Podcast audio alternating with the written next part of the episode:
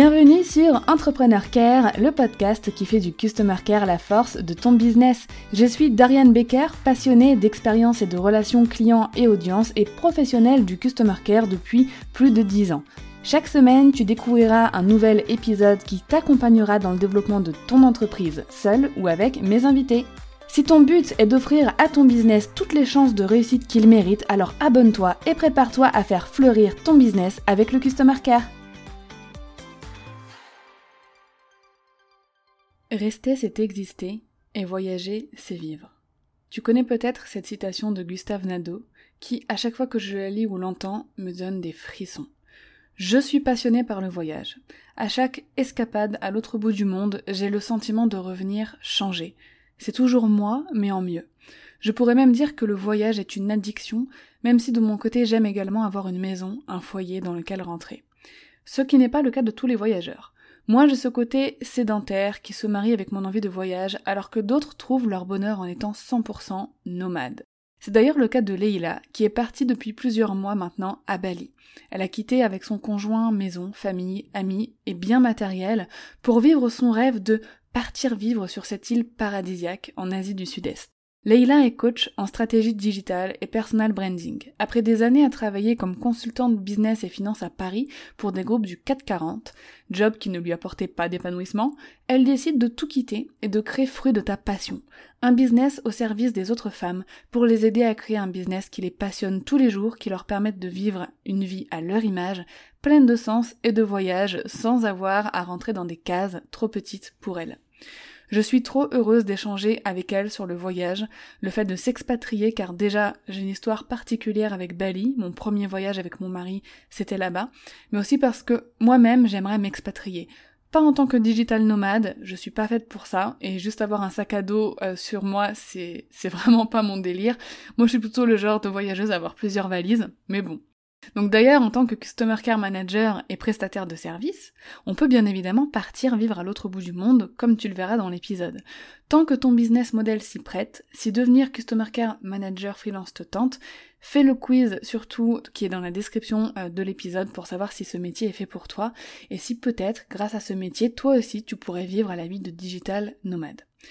Bon, même si notre activité se prête au jeu de l'expatriation, entre l'envie de partir et le passage à l'action, il y a parfois un fossé énorme, même un ravin, je dirais, et je sais qu'on est beaucoup dans ce cas.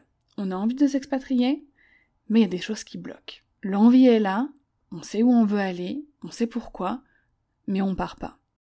Donc pour répondre à ces questions, euh, j'espère que l'histoire et les conseils de Leila pourront nous aider à passer à l'action et à concrétiser nos envies de voyage sans retour. Je te laisse rejoindre ma conversation avec Leila. Bienvenue Leïla sur le podcast Entrepreneur Care. Comment tu vas? Ça va super, merci. Et toi? Bah écoute, ça va super bien. Je suis trop contente de, te recevoir aujourd'hui. J'ai l'impression de, voyager à Bali. Là, je te vois avec euh, tes, jolies plantes derrière euh, tropicales. Donc, c'est trop cool. Et puis, on va faire voyager les auditeurs aussi. Avec plaisir. Avant de commencer, euh, j'ai un petit jeu à te proposer qui s'appelle 5 questions 15 secondes. Je pense que la règle euh, est assez simple. Le stress commence. je vais te poser euh, cinq, petites questions, vraiment. Il n'y a pas de piège. C'est des questions euh, très simples. Tu nous réponds comme, comme toi tu le sens. Et bien évidemment, par contre, le but du jeu, c'est de répondre en 15 secondes. Ok. Alors, quel est le truc le plus incroyable que tu aies vécu depuis que tu vis à Bali? Le truc le plus incroyable Tu pris une demi-heure. c'est pas tout totalement incroyable ici. non, truc incroyable, c'est euh, le nombre de personnes, en fait, d'entrepreneurs qui sont euh, à la ronde. Et genre, on a été euh, invité à une soirée où il y avait plein d'entrepreneurs, du coup. J'ai rencontré énormément de personnes hyper intéressantes. Et en fait, tu te rends compte ici que tu as une idée, tu l'appliques, tu as une idée, tu l'appliques. Et, ça, ça m'a vraiment. Enfin, ça stimule à mort euh, ta créativité. Tu te dis, en fait, tout est possible, quoi. Il n'y a pas de, pas de limite. c'est pas un truc de dingue qui m'est arrivé. le stress de ta question. non, non, il y a un esprit entrepreneurial assez incroyable à Bali, c'est ça? Oui, oui, carrément. Franchement, c'est euh, incroyable. J'ai jamais rencontré autant d'entrepreneurs ou de personnes inspirantes à la ronde euh, qu'ici. Génial. Et quelle est la plus grosse galère que tu aies rencontrée depuis que tu es devenue digital nomade? Euh, le décalage horaire. Ouais. j'ai euh, un jour, alors je, tu vas me tuer en plus, euh, customer, n'importe quoi là, customer moins 5 étoiles. Je me suis trompée d'horaire pour un coaching, donc j'ai loupé un coaching avec une cliente parce que j'ai cru qu'elle était à Paris, mais elle était à Lisbonne. Donc c'est pas moins 6 heures, c'est moins 7 heures. Et en fait, au bout d'un moment, ça se complique avec les différents fuseaux horaires. Donc ça, c'était une grosse, grosse galère qui m'est arrivée. Et à chaque fois, tu as une, gymnastique mathématique pour te rappeler un peu de comprendre qui, etc. Et c'est ouais, toujours euh, challengeant. La charge mentale du fuseau horaire de l'expatrié. Ouais. je ne m'y attendais pas, mais c'est un vrai truc. Hein. Euh, qu'est-ce que tu préfères dans ta vie depuis que tu es digital nomade?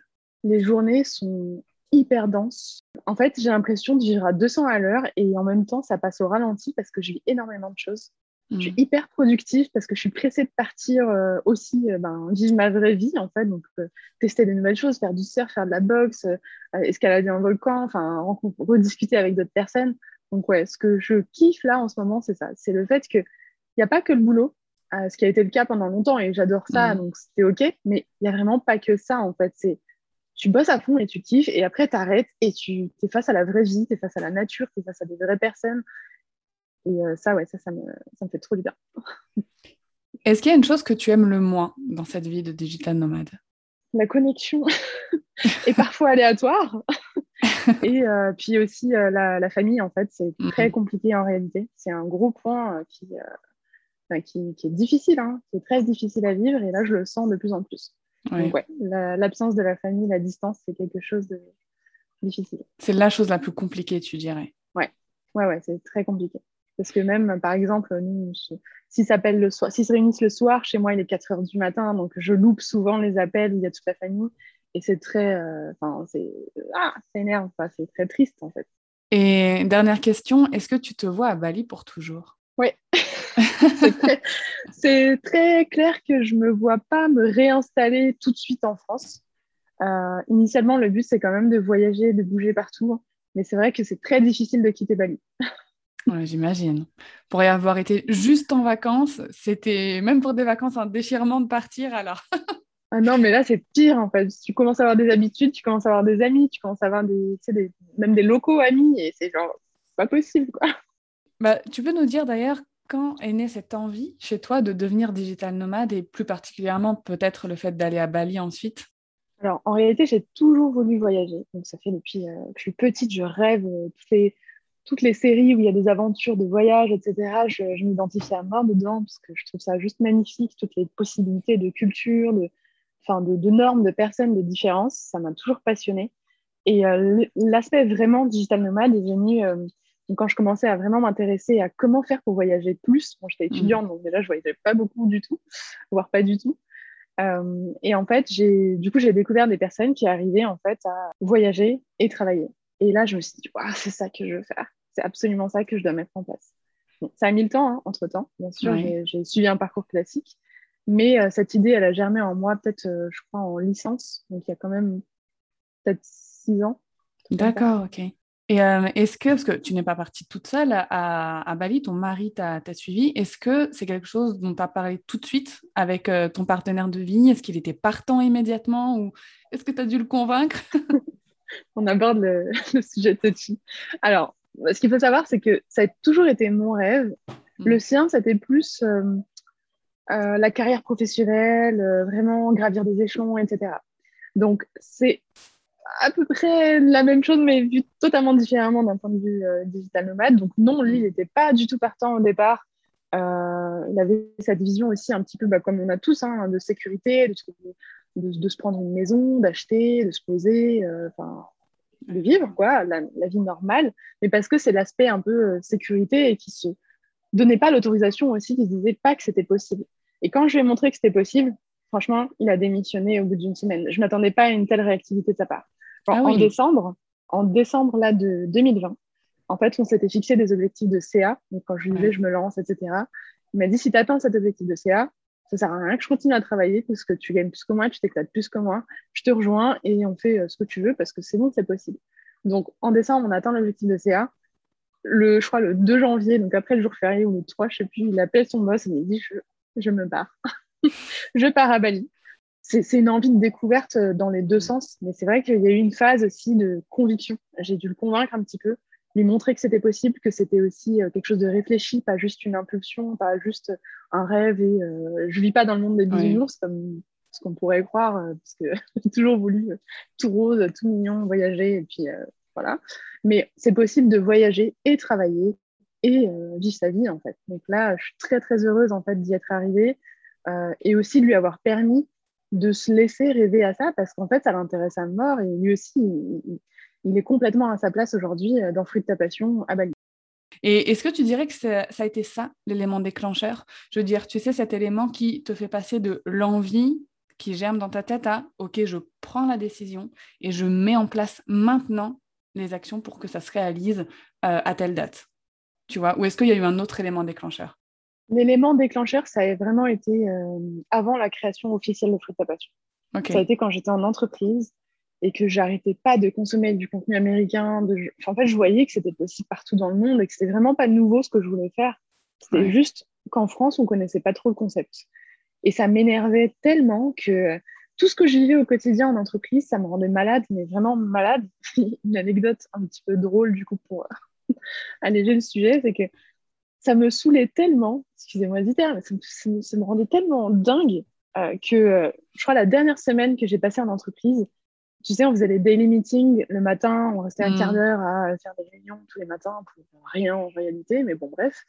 Et il y a un, un, développeur qui a fait une blague, mais tellement nulle et machiste et, et, vraiment, tu vois, type entre, entreprise, ouais, je vois euh, corporate, que je suis tombée dans les pommes. Je, vraiment, je me suis évanouie. On était debout, je suis tombée dans les pommes tellement c'était nul et j'en pouvais plus. Genre, j'en étais à là de, de, cette euh, ambiance en fait. ah, et ton cerveau, il a saturé. il s'est dit, mon cerveau n'en pouvait plus. mon cerveau n'en pouvait plus. Et franchement, j'étais vraiment arrivée à un point où je, ah, je, je me détestais moi-même de pas du tout coller à ce que j'imaginais ben, il y a quelques mm. années, que je me disais, ben, maintenant, en fait, j'ai ma vie en main, je gagne mon propre salaire, je travaille. Pourquoi est-ce que je fais pas ce que je veux? C'est bizarre, tu vois, de te retrouver dans une situation où tu es bloqué, alors que tu as le pouvoir de changer en réalité. Très frustrant. Et du coup, en fait, de là, c'est né. En fait, je me suis dit, mais en fait, euh, ça sert à rien de regarder les autres faire, parce qu'en fait, ça faisait des années que je regardais euh, les comptes américains, des personnes se lancer, réussir, partir, et je l'ai regardé, je me suis dit, mais c'est pas possible, en fait. Euh, si elle est capable de le faire, je peux le faire aussi, en fait. Ou au moins, je peux essayer. Je peux me donner les moyens de le faire. Donc, euh, j'ai dû quitter mon taf. Hein. J'ai dû être en arrêt maladie, en réalité, parce que ça m'a vraiment atteint. Et j'ai lancé Fruit ta Passion mais un mois après. Pour être Bali en juillet 2021, quel a été un petit peu ton, ton, ton rétro-planning d'étapes, de cases à cocher pour atteindre cet objectif? Il y a eu plusieurs étapes. Donc, la première, mmh. c'était de pouvoir euh, officiellement démissionné. Donc, j'ai pu partir en janvier 2020. J'avais déjà lancé euh, quelques prestations avec Fruit Passion et une petite formation. Donc, c'était la première étape, rentabiliser mon activité et démissionner. Deuxième étape, c'était euh, d'atteindre le CA qu'on s'était fixé du coup avec mon mari, enfin que je m'étais fixé pour lui dire, tu vois, je gagne beaucoup plus que toi, on peut y aller, ça sert à rien que tu t'ennuies comme ça, parce que lui aussi il s'ennuyait au boulot.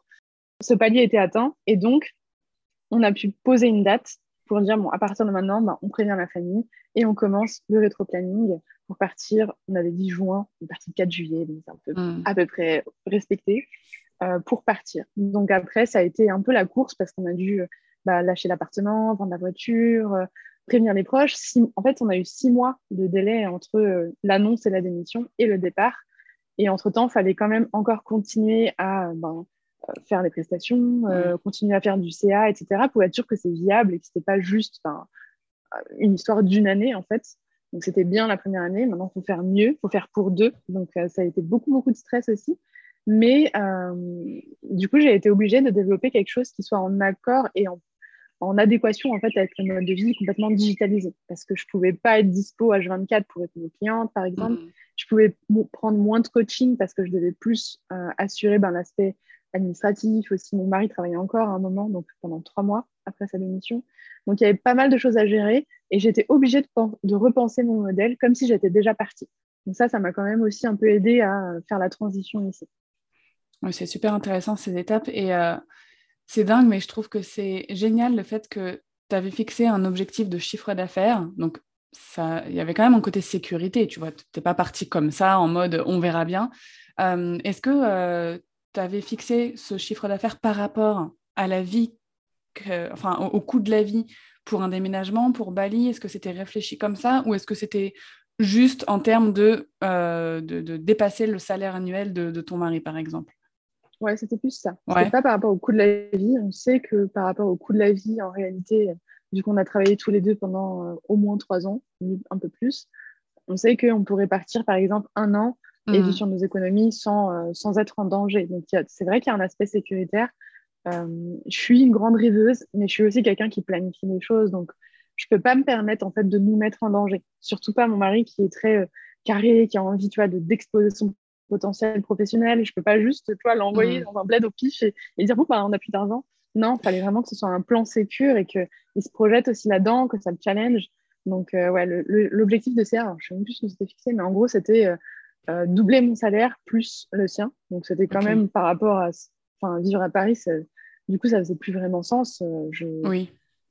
J'avais plus besoin d'aide, du coup il m'aidait un petit peu en parallèle de son côté euh, que, que besoin en fait de rester en région parisienne parce qu'on était confinés, parce que on dépensait plus finalement juste en existant sur place que qu'on ne profitait de, bah, de ce qu'on pouvait générer. Quoi. C'est drôle, je me reconnais beaucoup dans, dans, votre situation. Et d'ailleurs, je vais te poser une question alors, qui, est, qui est totalement par rapport à, mon à, ma, configuration actuelle. Est-ce que vous avez commencé à bosser un petit peu ensemble avant de partir? Un petit peu genre, est-ce que ça va le faire? Est-ce que ça va matcher si on bosse ensemble ou pas? Ah, matcher, tu veux dire? Oui, genre, le travail travailler avec ton mari. Ouais, voilà, c'est ça. Alors, on a commencé à bosser ensemble tafoter, on va dire, un petit peu ensemble déjà l'été dernier, parce que, mhm. euh, encore une fois, lui, il était bah, confiné et euh, salarié, donc euh, il bossait, il jouait à la play et puis il m'aidait, parce que finalement, il n'y avait pas grand-chose à faire. Ou en tout cas, il bossait trop vite pour eux, je ne sais pas, il s'ennuyait pas mal. Et du coup, il m'aidait déjà sur, par exemple, quelques posts, tu vois, juste des mhm. posts Instagram. Il m'aidait un petit peu dans la créa. D'ailleurs, c'est très drôle parce que c'était assez transparent finalement à ce moment-là. C'est pas trop remarqué. Et en fait, euh, c'est vrai qu'il y a eu des moments où je me suis dit, je partage... déjà, je partage mon bébé, c'est très bizarre. Euh, c'est mon truc, tu vois. Donc, c'est très, très difficile au début, de mon côté, de partager, de laisser la main, de d'accepter des décisions des fois qui vont pas du tout dans la vision que j'avais vue. Je me dis, mais ça va pas du tout. et après, quand tu les choses à froid, tu dis, ah oui, en fait, euh, stratégiquement, ça pourrait être meilleur. Donc, il y a eu une phase où effectivement, on a tous les deux, on s'est dit, est-ce qu'on fait pas une connerie de bosser mm-hmm. ensemble? Est-ce que ça va pas entacher un peu ben, notre relation de couple? Surtout qu'on était confinés ensemble depuis un an, c'est quand même déjà pas mal comme euh, challenge. on est d'accord. bon, ça va, ça s'est bien passé. Et du coup, en fait, on a vraiment, euh, on est encore en train d'apprendre, mais on a quand même beaucoup appris sur nous-mêmes, en fait, euh, chacun de notre côté aussi. je sais pas si tu as déjà fait le test du MBTI. Mm. J'en parle un petit peu en ce moment, mais c'est hyper, hyper intéressant. Euh, parce que du coup, on arrive à mieux cerner un peu nos forces, nos faiblesses et la manière dont on comprend les choses, euh, qui sont, tu sais, parfois, on, t'envoie une information. Moi, par exemple, j'ai tendance à prendre parfois des choses de manière personnelle, parce que mon business, c'est mon bébé, donc je le prends de manière personnelle, alors que pour lui, c'est très stratégique, c'est pour atteindre les objectifs. Et parfois, il y a des choses qui, euh, ça colle pas, tu vois, dans la communication. Donc, on est obligé de se laisser le temps, de dire, OK, lui, il se dit, bon, je comprends, elle l'a pris comme ça parce que sa personnalité, parce que machin. Euh, donc, il va venir apporter une, autre dynamique à la communication. Et moi, de mon côté, ben, je vais me laisser le temps de processer l'information à froid pour analyser un peu ce qu'il a dit. C'est un autre challenge, hein, ça n'a rien à voir avec moi, mon business, je, le gère émotionnellement et euh, très stratégiquement, comme toi aussi, je pense. Mais le fait qu'il y ait une personne en plus, c'est vrai que ça rajoute, euh, ça rajoute un aspect qu'il faut travailler et, et continuellement en fait travailler euh, chacun de son côté et ensemble. Donc euh, c'est pas forcément facile, mais quand ça se coïncide, quand on commence à comprendre que ben euh, moi j'ai besoin d'espace pour créer, j'ai pas envie tu vois d'avoir quelqu'un sur mon dos, hmm. c'est pas pour ça que j'ai lancé mon business. Ben, finalement on commence à comprendre un peu et bah, trouver des créneaux où on bosse vraiment ensemble, on brainstorm et tout, et c'est la folie, il y a des idées partout, on a des idées stratégiques, machin, c'est hyper lisse. Et après, on se lâche, chacun va faire son truc. Et on revient après, ben, en fait, on est hyper euh, créatif en continu parce qu'on se laisse l'espace et qu'on a mieux compris comment bosser chacun. Donc, je pense, pour ton cas, si tu as envie de tester le truc, c'est de l'impliquer dans des petites choses, lui laisser la main sur des petites décisions. Tu vois, moi, c'était des posts Mhm. Instagram. Au début, je voulais pas non plus, euh, enfin, c'est mon business, donc euh, forcément, je ne veux pas non plus perdre la main sur le truc à la base. Mais lui laisser la main sur des petites décisions, ça fait qu'il va se sentir concerné vraiment par ton business. Et petit à petit, tu vas voir que peut-être, si ça Ouais. l'intéresse, il va vouloir s'impliquer plus s'il voit que tu lui donnes de l'importance et que ce qu'il dit, ça fait sens aussi. Il ne faut pas non plus que ça plante Ouais, ton business. Bah, après, je te parlais de mon cas, mais c'est pas seulement mon cas, parce que je connais de plus en plus euh, bah, Mm. de femmes qui sont lancées dans Ouais. l'entrepreneuriat, dont les euh, conjoints, les copains, les maris euh, étaient salariés. Certains, soit n'aiment pas leur boulot, et en voyant leur, euh, leur femme s'épanouir et s'éclater dans leur business, ça. bah, ça leur donne envie. D'autres ont perdu leur taf euh, à cause du Covid, donc ah, qu'est-ce que je fais? Bah, Écoute, viens bosser avec moi. Et donc, je remarque qu'il y a de plus en plus euh, de- de- d'hommes qui viennent se greffer au business en fait de- d'entrepreneuse. Donc, je te parlais de mon cas, euh, même si c'est pas du tout encore le cas. Moi, il est encore salarié, mais c'est vrai que c'est quelque chose qui nous trotte un petit peu dans l'esprit de se dire pourquoi euh, on ne serait pas deux à voilà à s'amuser, à, comme tu dis, libérer notre euh, potentiel professionnel euh, dans un business. C'est quand même plus facile que souvent dans, un- dans le cadre d'une entreprise qui, euh, Oui. qui bride énormément notre, notre créativité. Mais vraiment, si tu veux, un, un- pour toi et pour les personnes qui sont dans ce cas, parce que j'en j'en connais aussi pas mal, c'est de choisir un, aspect de ton business. Moi, je, je parle d'Instagram parce que ça n'a pas non plus énormément de conséquences, mais c'est quand même un impact euh, ben, direct. C'est de la création de contenu, c'est ce que tu communiques, c'est ton image d'entreprise. Ben, travailler dessus ensemble, des fois. Peut-être juste Ouais. lui demander son avis de temps en temps. Euh, relire un truc, lui demander s'il peut reformuler parce que peut-être qu'il a une meilleure plume que toi, je ne sais pas, il y a des forces et des faiblesses qui se cumulent bien. Et en fait, petit à petit, ben, il pourra voir si justement il y prend goût, s'il a envie d'aller plus loin, etc., sans forcément bah, quitter son taf et après te rejoindre. Ça, ce serait trop brutal pour les deux. Je Ouais. pense que la transition, elle est obligatoire, euh, enfin même pour toi. hein. Te retrouver tout d'un coup avec ton mari qui bosse euh, pour toi, c'est, c'est, euh, ça va être complexe, je pense, à gérer. Mais là, tu vois, ce que je retiens de cette première partie, parce que j'ai un peu construit notre épisode en, en trois parties, euh, donc de cette première partie avant le départ, c'est de vraiment bien planifier les choses et de se donner les moyens bah, de réaliser euh, nos rêves, de, de se fixer des objectifs comme tu l'as bien fait. Et si on partage notre vie avec quelqu'un, c'est de commencer à l'impliquer petit à petit, que ce soit dans nos envies de, de partir ou même dans notre activité professionnelle. Donc franchement, c'est des super conseils. Et hum, maintenant, j'aimerais te parler euh, rapidement du départ. Au Hmm. moment de- de- du départ, là, c'est vraiment comment tu te sentais? Est-ce que tu as eu des doutes, des peurs? Est-ce que tu t'es dit, mais qu'est-ce que je suis en train de faire? Ou au contraire, est-ce que tu étais juste super enthousiaste? Alors, tout ça en même temps. Très sincèrement, du coup, le départ, en réalité, c'est sur plusieurs mois parce que Oui, Euh, tu, tu dois prévoir de lâcher l'appart, prévoir de euh, vendre tes meubles, etc. Parce que nous, on a vraiment tout laissé pour partir. oui, Euh, donc le départ, il a traîné pour nous en réalité. Et tu as, eu toutes ces phases-là. Tu as eu l'angoisse de te dire, mais ton angoisse plus celle de ton conjoint, du coup, qui se dit, mais qu'est-ce que je fous à quitter mon taf pour rejoindre euh, tu vois, un business avec du monde? Et c'est légitime parce que c'est quand même pas la norme. C'est quand même assez spécial comme façon de faire. Donc, euh, ouais, tu as eu des doutes, tu as eu des peurs, tu as eu des craintes. Mais c'est vrai que ce qui a englobé globalement le, le tout ça, tout ce stress, etc., c'était quand même beaucoup d'enthousiasme. Je me Mm. disais que c'était possible et que c'était maintenant. Et, euh, et c'est vrai que j'ai mis du temps à m'en rendre compte, enfin, à réaliser que je, vraiment, on était en train de partir. Jusqu'à ce qu'on vide l'appart, je ne percutais pas encore réellement euh, que c'était maintenant, en fait. C'était plus dans dix ans, parce que j'en ai, en fait, j'en ai rêvé pendant, enfin, depuis Ouais. tellement d'années que c'est c'est- c'est resté quand même bloqué à l'état de rêve, même si c'est un objectif concret. Et du coup, le- quand on a vidé l'appart, là, j'ai commencé à prendre conscience du truc et me dire Oh, on part vraiment Oh, C'est trop bien Et là, ça, c'est c'est bon, quoi. Je pouvais, euh, je dormais plus du tout parce qu'on avait trop de trucs à faire, mais c'était pas grave. J'étais tellement enthousiaste que ça a pris le dessus sur le stress. Et euh, enfin, c'était un cocktail vraiment d'émotions très, très riche. En plus, on a, on a raté l'avion et tout. enfin, bref. Ah On oui, a oui, vraiment, oui. euh, on a vraiment fait le, le package euh, du, du stress plus enthousiasme. Mais qu'est-ce qu'on fout de notre vie? Parce que du coup, on est parti qu'avec deux sacs à dos. Mm. Euh, donc, c'est tout ce qui nous reste de notre appart, de, de- de- de tout. hein. On a tout vendu, tout donné, tout. Enfin, et du coup, ouais, donc on- par exemple, on a arrêté l'avion, on s'est retrouvé avec nos deux sacs à l'aéroport. On s'est dit, mais en fait, on n'a plus de maison, mais on vient de rater l'avion. Qu'est-ce qu'on fout? C'est très euh, stressant comme situation. Bon, après, évidemment, on a récupéré le, le tout. Et puis, une fois arrivé sur place, tu as encore une fois, cet effet de. on, a, on, a, eu la quarantaine de huit jours qui nous a un peu cassé dans, dans, dans cette effervescence d'émotions, on va dire. le sommeil. ouais, oui, on a bien dormi, on a bien travaillé du coup, mais on était un peu perdu, on comprenait plus trop ce qu'on faisait parce qu'on se retrouvait encore confinés, hmm. mais pas chez nous. Euh, mais pas encore arrivé, mais déjà parti. C'était très bizarre à ce moment-là. C'était à Jakarta le confinement, c'est ça?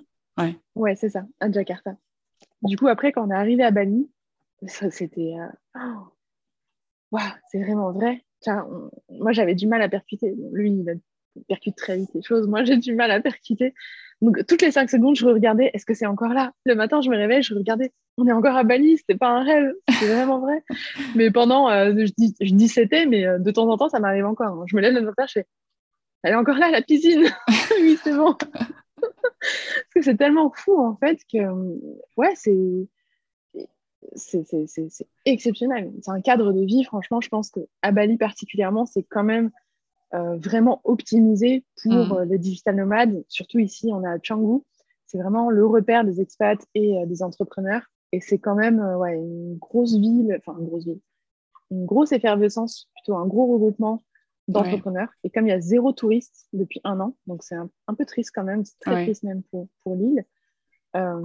c'est très filtré. Donc tous ceux que tu rencontres sont entrepreneurs, soit dans l'e-commerce, soit font du dropshipping, soit sont coach, soit Enfin, tu rends compte que ça, en fait, et c'est genre hyper enrichissant. Donc, ouais, chaque jour, c'est euh, oh, je suis là où je suis. Enfin, même quand je suis, par exemple, comme ça, en live ou en podcast, donc là, nous, on se voit, on est en vidéo, et que je vois même mon fond derrière qui a évolué, qui a complètement changé, qui passe de. C'était une feuille en plastique, hein, une feuille de palmier euh, DIY que j'avais acheté, euh, je crois, à Emma pour décorer mon fond, pour me mettre dans l'ambiance.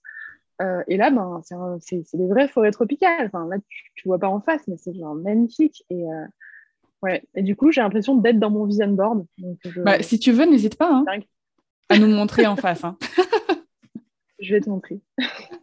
Moi, je suis pas contre. Hein. je, te montre, euh, juste après. Mais ouais, c'est vraiment exceptionnel. Et chaque jour, en fait, c'est vrai que tu t'habitues quand même petit à petit, mm. malgré toi.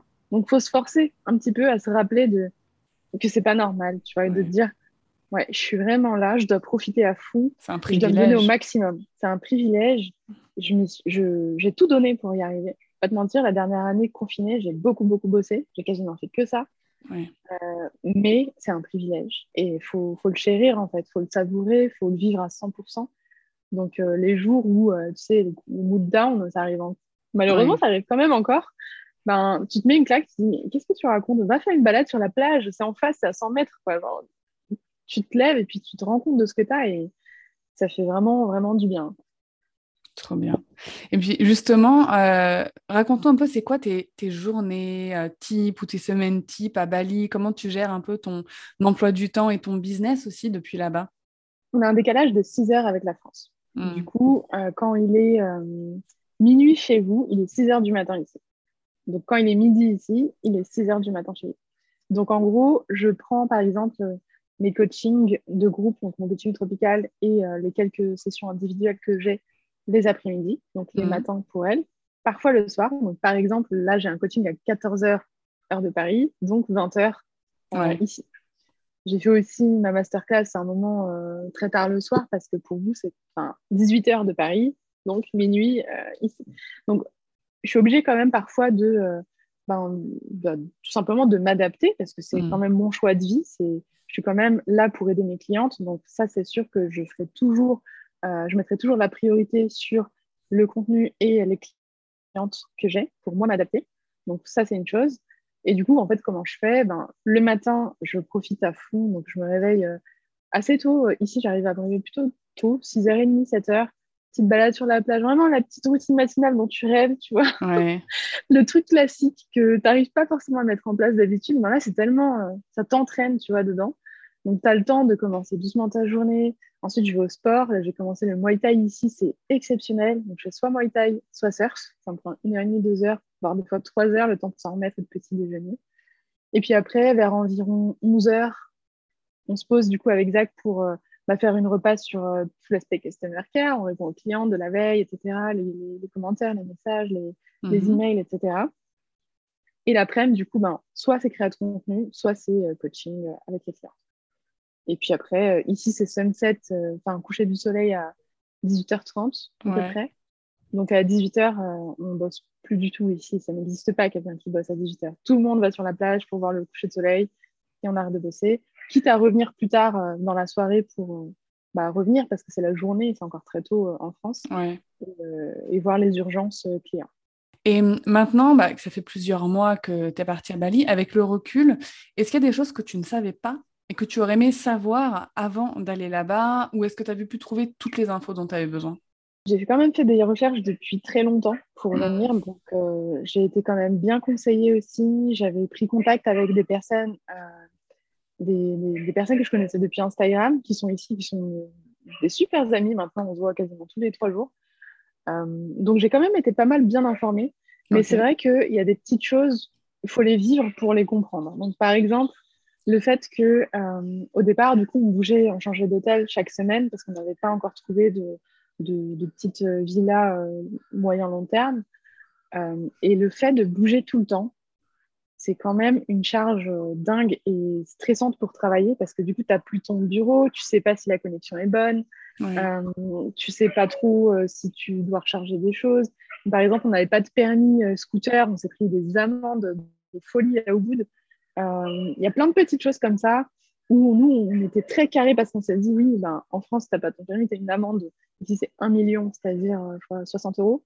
Euh, c'était le max qu'ils puissent nous faire, mais parce qu'on ne connaissait pas, en fait. C'est des petites mhm. arnaques de corruption, etc., dont on n'était pas informé, euh, qui nous ont mis beaucoup de stress parce que du coup, on, prenait des longues routes à pied ou quand il n'y avait pas de, de taxi, on se prenait la tête, alors qu'en fait, tu peux faire une demande de traduction de permis en ligne en quelques heures. Et c'est en discutant avec les entrepreneurs qui sont là que du coup, tu commences à comprendre comment ça fonctionne, qu'il y a toujours une alternative. Ici, tu n'es jamais bloqué, tu peux toujours trouver une solution. Euh, voilà. Mais c'est vrai qu'on a quand même appris beaucoup plus en discutant sur place mm. que euh, sur les réseaux ou dans des podcasts ou dans des blogs ou sur, euh, je sais pas, Pinterest par exemple. Je fais un mm. milliard de tableaux digital nomades. Mais comme avec le Covid, ça change toutes les semaines, c'est très compliqué d'avoir des infos à jour. Ok. Et maintenant, vous avez trouvé un, un pied-à-terre euh, fixe ou pas encore? Oui, là, ça fait, euh, bah, ça fait un mois qu'on est euh, dans la même petite villa. On n'est pas très loin de la plage, on a une petite piscine. C'est pas très très grand, mais on a une piscine, c'est dingue. Je sais qu'il y en a qui se font complètement plaisir, qui, pour le même budget de loyer, tu as un palace avec une énorme piscine, un cuisinier, une femme de ménage, enfin la totale. Nous, on essaie de faire un peu simple. On a divisé par deux notre foyer. Donc là, on paie, je crois, 500 euros par mois avec ménage, internet, piscine. Euh, enfin, pour moi, c'est juste. C'est le luxe, quoi. c'est inadmissible. Donc, euh, pour moi, ça me suffit. J'ai pas non plus envie, tu vois, de. C'est déjà énorme et le cadre de mm. vie est juste exceptionnel. Donc, moi, comme ça, ça me va. Trop grand, ça me ferait peut-être. Euh, enfin, j'ai pas non plus envie, tu vois, de me transformer non plus profiter du confort tranquillement, mais euh, en faisant attention aussi un petit peu et en restant, restant nous-mêmes, en restant simple, en fait, tout simplement. Super. Ben, on va clôturer euh, cet épisode. Euh, et pour ça, j'avais quelques, enfin, une dernière question à te poser. Je sais qu'il y a beaucoup de personnes et d'entrepreneurs qui veulent partir, alors pas forcément en digital nomade, mais au moins s'expatrier. Tu vois, vraiment quitter leur pays et partir ailleurs. Toi, quels seront euh, tes conseils les plus importants pour réussir à y parvenir, tu vois, pour passer de, cette envie qui nous anime à la concrétisation de ce projet de vie? J'ai envie de dire, la réponse est dans ta question, c'est de faire passer cet état de rêve à objectif concret et donc mmh. de le découper en, chiffres, en étapes, comme, comme en business en fait à chaque fois, et de se dire, OK, si j'ai si envie d'aller vivre à Bali, par exemple, pour euh, un an. Tu vois, c'est pas obligé d'être pour la vie. Tu peux te fixer une durée. Tu peux partir trois mois, six mois, par exemple, et te dire combien coûte le coût de la vie là-bas pour six mois? Hmm. Ben, tu vas découper, tu vas faire ton calcul, tu vas prendre un peu plus large. Et derrière, ce que je conseille, c'est quand même d'avoir un matelas de sécurité pour pouvoir vivre sur ces économies, entre guillemets, même si ton business se porte bien, euh, pour être vraiment sécure et être sûr, en fait, de pouvoir euh, travailler sur ton business sans paniquer de la fin du mois alors que tu es à l'autre bout du mois prévoir, par exemple, euh, six mois de, de matelas sécurité financière. Et ça, tu peux le faire bah, six mois avant, un an avant, deux ans avant. Tout dépend de comment tu peux épargner pour cet objectif. Hein. C'est en fonction de ce que tu peux. Et derrière, en fait, quand tu attends ça, ben, tu peux planifier vraiment ben, ta date avec ton billet d'avion, euh, commencer à t'enseigner sur le départ. Et après, euh, pour euh, vraiment t'expatrier sur place, je conseille de prendre un visa business, vraiment. de toute façon, tu ne peux pas venir autrement ici en ce moment. Et te renseigner sur place sur, les, sur tout ce qui est long terme, tout ce qui est habitation, tout ce qui est ben, demande un peu, c'est pas une citoyenneté, mais un petit peu, c'est des visas plus longs pour travailler. c'est plus simple et moins cher et moins compliqué sur place que via des agences à l'international, etc.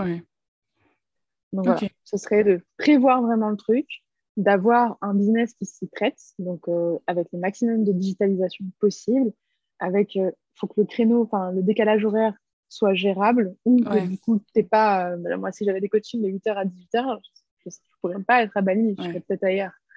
Donc c'est soit d'avoir un business model qui s'y prête bien, enfin non, c'est pas soit, il faut un business model qui se traite mhm. bien, euh, soit de pouvoir l'adapter justement pour, euh, pour se permettre ça.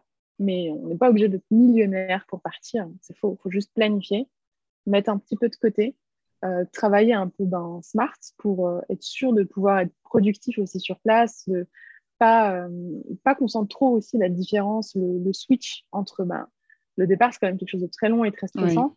Il faut quand même assurer une qualité de contenu, une qualité d'offre, de service en continu. Donc voilà, c'est de prévoir la chose peut-être sur le long terme pour euh, que ce soit le plus lisse possible pour, euh, pour ses clients et son audience. Super. Et euh, est-ce que tu as une, une, citation, un mantra ou un poème, quelque chose qui t'inspire par rapport au fait de, bah, de, partir et de voyager? C'est une citation de Paulo Coelho. Hmm. Je ne sais pas si tu connais cet auteur qui a écrit L'alchimiste, Le pèlerin de Compostelle. J'adore. c'est exceptionnel. Donc, la citation, c'est voilà, donc c'est écoute ton cœur, il connaît toutes choses parce qu'il vient de l'âme du monde et qu'un jour il y retournera.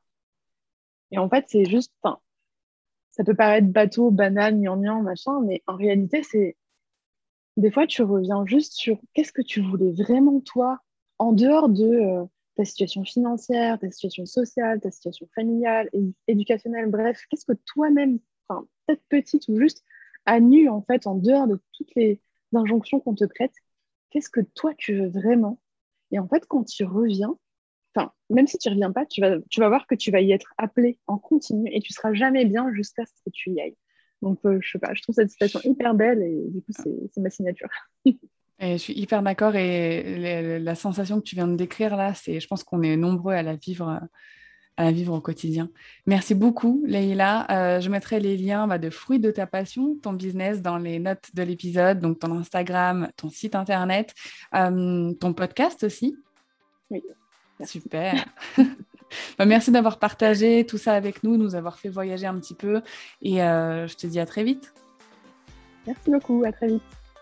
J'espère que ce voyage à Bali t'aura fait plaisir, que ça t'aura euh, mis plein de petits palmiers, de couchers de soleil magnifiques euh, dans ta tête.